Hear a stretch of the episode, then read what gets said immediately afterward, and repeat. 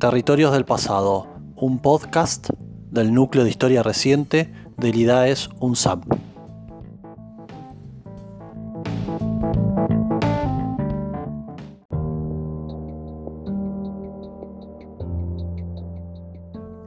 Estamos acostumbrados a pensar la historia argentina de gran parte del siglo XX como una alternancia de democracias y dictaduras, e históricamente la represión suele estar asociada a los regímenes dictatoriales y a las Fuerzas Armadas.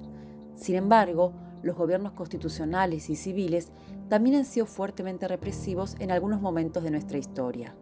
De hecho, no podríamos entender el terrorismo de Estado de los años 70 sin conocer el proceso de violencia estatal vasta y acumulativa que se produjo, con ciertas características particulares, en las décadas previas y a través de gobiernos constitucionales y dictatoriales, aunque por supuesto no en la misma medida ni de la misma manera. Ahora bien, antes de entrar en la historia argentina, pensemos, ¿por qué reprimen los gobiernos democráticos? ¿A través de qué mecanismos o instrumentos lo hacen? ¿El uso de esa violencia puede ser entendido con el concepto de estado de excepción? A pensar este tema dedicaremos los minutos que siguen.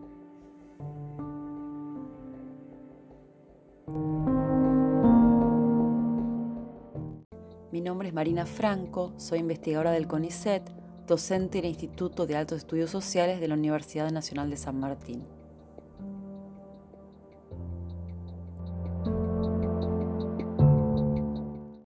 Compatriotas, culmina un día difícil.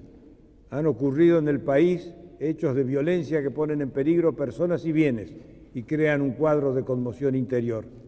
Quiero informarles que ante eso he decretado el estado de sitio en todo el territorio nacional e informado al honorable Congreso.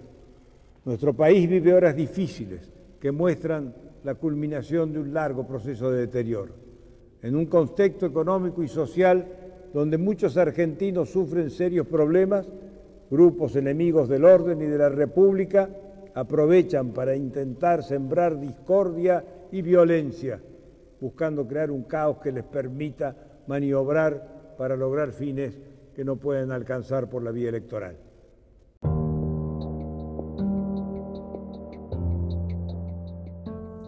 El estado de excepción es una situación extrema en la cual un gobierno suspende las garantías constitucionales de los habitantes porque considera que hay una amenaza que pone en riesgo la continuidad del Estado o del orden social. Se suspenden esas garantías porque el gobierno sostiene que necesita aplicar medidas de emergencia para defender algo que está en peligro.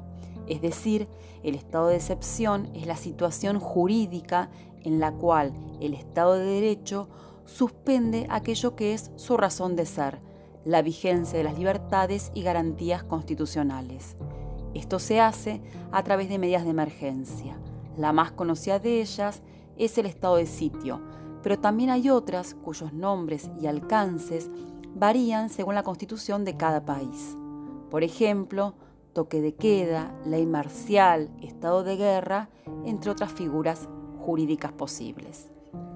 Estas medidas de emergencia, constitucionalmente, pueden aplicarse en caso de ataque exterior o conmoción interior cuando hay un peligro muy grande. Pero ¿quién define que ese peligro es lo suficientemente amenazador como para justificar una medida tan extrema? En la Argentina, las medidas de emergencia y especialmente el estado de sitio se han utilizado de manera abusiva para resolver conflictos internos, no externos. La gravedad de la cuestión reside en que el uso de este tipo de medidas suele dar lugar a la concentración de poderes y facultades en el gobierno, que legisla o toma decisiones sin consultar al Congreso, es decir, se pierde la división de poderes, también se otorgan mayores libertades represivas a las fuerzas de seguridad, lo cual muchas veces lleva a la violación de los derechos humanos más elementales. Y también estas medidas fomentan la injerencia de las Fuerzas Armadas en cuestiones políticas y en seguridad interior porque suelen ser convocadas para intervenir. En general, hablamos de estado de excepción cuando las medidas, como el estado de sitio, continúan y se prolongan en el tiempo y son acompañadas de otras decisiones autoritarias como la sanción de leyes de seguridad, endurecimiento de penas, prohibiciones de libertad de prensa, uso de la justicia militar, consejos de guerra, entre otras posibilidades. Dos cuestiones son claves para entender la gravedad del estado de excepción. La primera, que cuando se abre la puerta a esa suspensión de las garantías, se liberan fuerzas autoritarias y represivas difíciles de controlar y cuyas derivas no pueden preverse. Entre otras cosas, se limita la posibilidad de que el poder legislativo o judicial controle las medidas que se aplican y se corre el riesgo de que las fuerzas de seguridad escapen al control civil imprescindible en democracia. De la misma manera, si no hay legalidad vigente, resulta difícil juzgar los hechos cometidos bajo la situación de excepción. La segunda cuestión importante es que cuando se toman medidas de emergencia o se configuran verdaderas situaciones de excepción jurídica, quien determina que el Estado, la nación o el orden están en peligro es la propia autoridad, el propio gobierno. Por lo tanto, la decisión que se presenta como una necesidad imperiosa es sólo el punto de vista político de la autoridad que se siente amenazada. Esto es importante porque históricamente los estados de sitio, las medidas de emergencia, las leyes de seguridad o las leyes antiterroristas se imponen como mecanismos de disciplinamiento social y político frente a opositores que el gobierno quiere controlar y no quiere o no puede integrar al juego político. De esta manera, el gobierno suele transformar a los opositores en enemigos internos que se presentan como muy peligrosos, amenazantes y aterradores en sus poderes y capacidades de destrucción y desorden. En situaciones de alto conflicto social y político, algunos gobiernos han transformado a los grupos que no logran controlar ni disciplinar en enemigos difusos que están en todos lados, que siembran el caos, amenazan la república, la patria, nuestra esencia y nuestra identidad nacional. Este tipo de discursos justifican frente a la sociedad la eliminación o la represión violenta de esos supuestos enemigos amenazantes. Y como dijimos, estos supuestos enemigos son solo opositores o grupos sociales en situación de protesta, pero son demonizados y criminalizados por la autoridad, como en el discurso del presidente de la Rúa en diciembre del 2001 en el audio que escuchamos al comienzo. Así, en otras épocas, subversión, terrorismo, enemigo marxista, apátrida, malos argentinos han sido las etiquetas usadas en nuestra historia para denominar a obreros y sindicalistas, estudiantes, militantes políticos y sociales, pueblos originarios, intelectuales, organizaciones de derechos humanos y mujeres, especialmente si provenían del peronismo o de la izquierda política o sindical.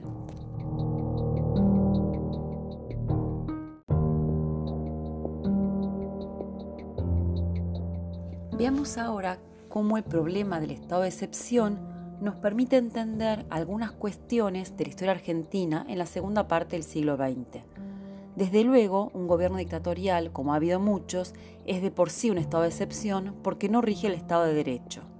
Pero también, como dijimos, los gobiernos democráticos han derivado en verdaderos estados de excepción cuando han usado medidas como el estado de sitio con duración indefinida junto con otras disposiciones y leyes represivas y autoritarias. En efecto, en nuestro país se ha recurrido con enorme frecuencia al estado de sitio para regular el conflicto político durante periodos constitucionales. Ello ha redundado en una concentración de facultades en el Poder Ejecutivo y muchas veces ha permitido la militarización del orden interno, es decir, el uso de las Fuerzas Armadas para controlar conflictos por la vía represiva. Peor aún, el estado de sitio también se ha usado de manera preventiva para impedir que grupos o sectores se manifiesten contra alguna medida o proyecto de gobierno. En la segunda parte del siglo XX, los casos más notables de estos procesos de deriva autoritaria han sido los gobiernos de Arturo Frondizi y el tercer gobierno de Juan Domingo Perón. En el caso de Frondizi, quien gobernó entre 1958 y 1962, el estado de sitio se impuso en 1958 ante una huelga de trabajadores petroleros y se prolongó por varios años hasta que el gobierno fue derrocado. A eso se sumaron otras medidas que suprimieron libertades y garantías, como la militarización de los lugares de trabajo y la persecución política en un momento de enormes huelgas opositoras a los proyectos del gobierno. Las discrepancias políticas y sociales de distintos sectores no logran oscurecer la firme decisión del país de asegurar los beneficios de la libertad y cerrarle el paso a una restauración incompatible con los más altos intereses de la nación, cualquiera sea el esfuerzo. He dicho que mi voluntad de servir a la comunidad, sirviendo a los fines esenciales de la nación, no concibe un pueblo dividido en réprobos y elegidos. Esto pertenece a un pasado que fue democráticamente superado en un comicio cuya pureza garantizaron las Fuerzas Armadas de la Nación custodios entonces y ahora de los derechos ciudadanos de los argentinos y de la inviolable dignidad de las instituciones republicanas.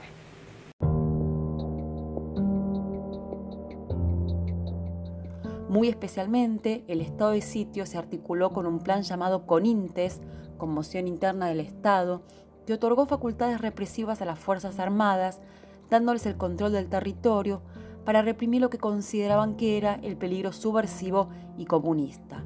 En la práctica, esa acción se centró particularmente en la represión de los sectores de la resistencia peronista, opositores políticos, trabajadores, sindicalistas, quienes fueron detenidos, condenados por tribunales militares con juicios sumarios, encarcelados, maltratados y torturados. El CONINTES fue importante porque fue la primera adaptación concreta de la doctrina antisubversiva de origen francés en la Argentina, en particular por el sistema de control militar del territorio y de la población que se utilizó. También significó la instalación de la idea de que la seguridad interna, es decir, los conflictos propios de cualquier sociedad, eran un problema de defensa nacional y podía apelarse a las Fuerzas Armadas. Por eso, el CONINTES también abrió la puerta a un creciente poder y autonomización militar. El otro momento importante de instalación de un verdadero estado de excepción en la segunda parte del siglo XX fue el gobierno peronista de 1973 a 1976. La escalada represiva se inició cuando Héctor Cámpora fue desplazado del gobierno, pero se profundizó enormemente cuando murió Perón en 1974 y asumió el gobierno María Estela Martínez. Censura, persecución, prohibición de la actividad política, intervención federal de gobiernos opositores en las provincias, estado de sitio, leyes penales y de seguridad que perseguían enemigos vagos y difusos, actividad de bandas parapoliciales e intervención militar en la llamada lucha antisubversiva, terminaron conformando un panorama en el cual el Estado de Derecho se había derrumbado antes del golpe de Estado del 24 de marzo de 1976.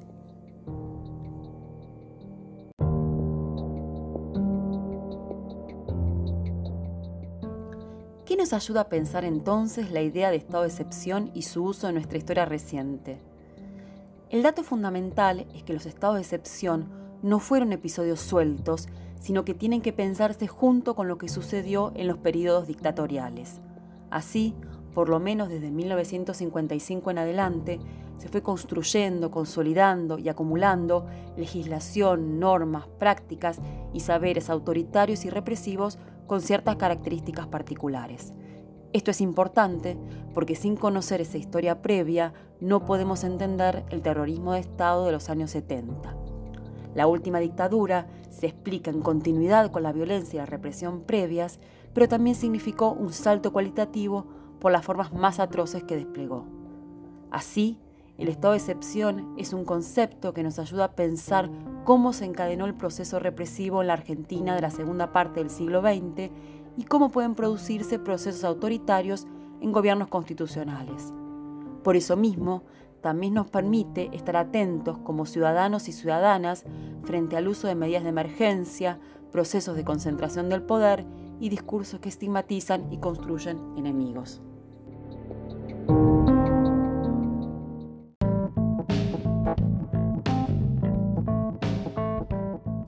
Esto fue Territorios del Pasado. Si querés comunicarte con nosotros, Podés escribirnos a núcleohistoriareciente.com o buscarnos en las redes. En Twitter somos arroba y en Facebook Núcleo de Historia Reciente y DAES UNSAM.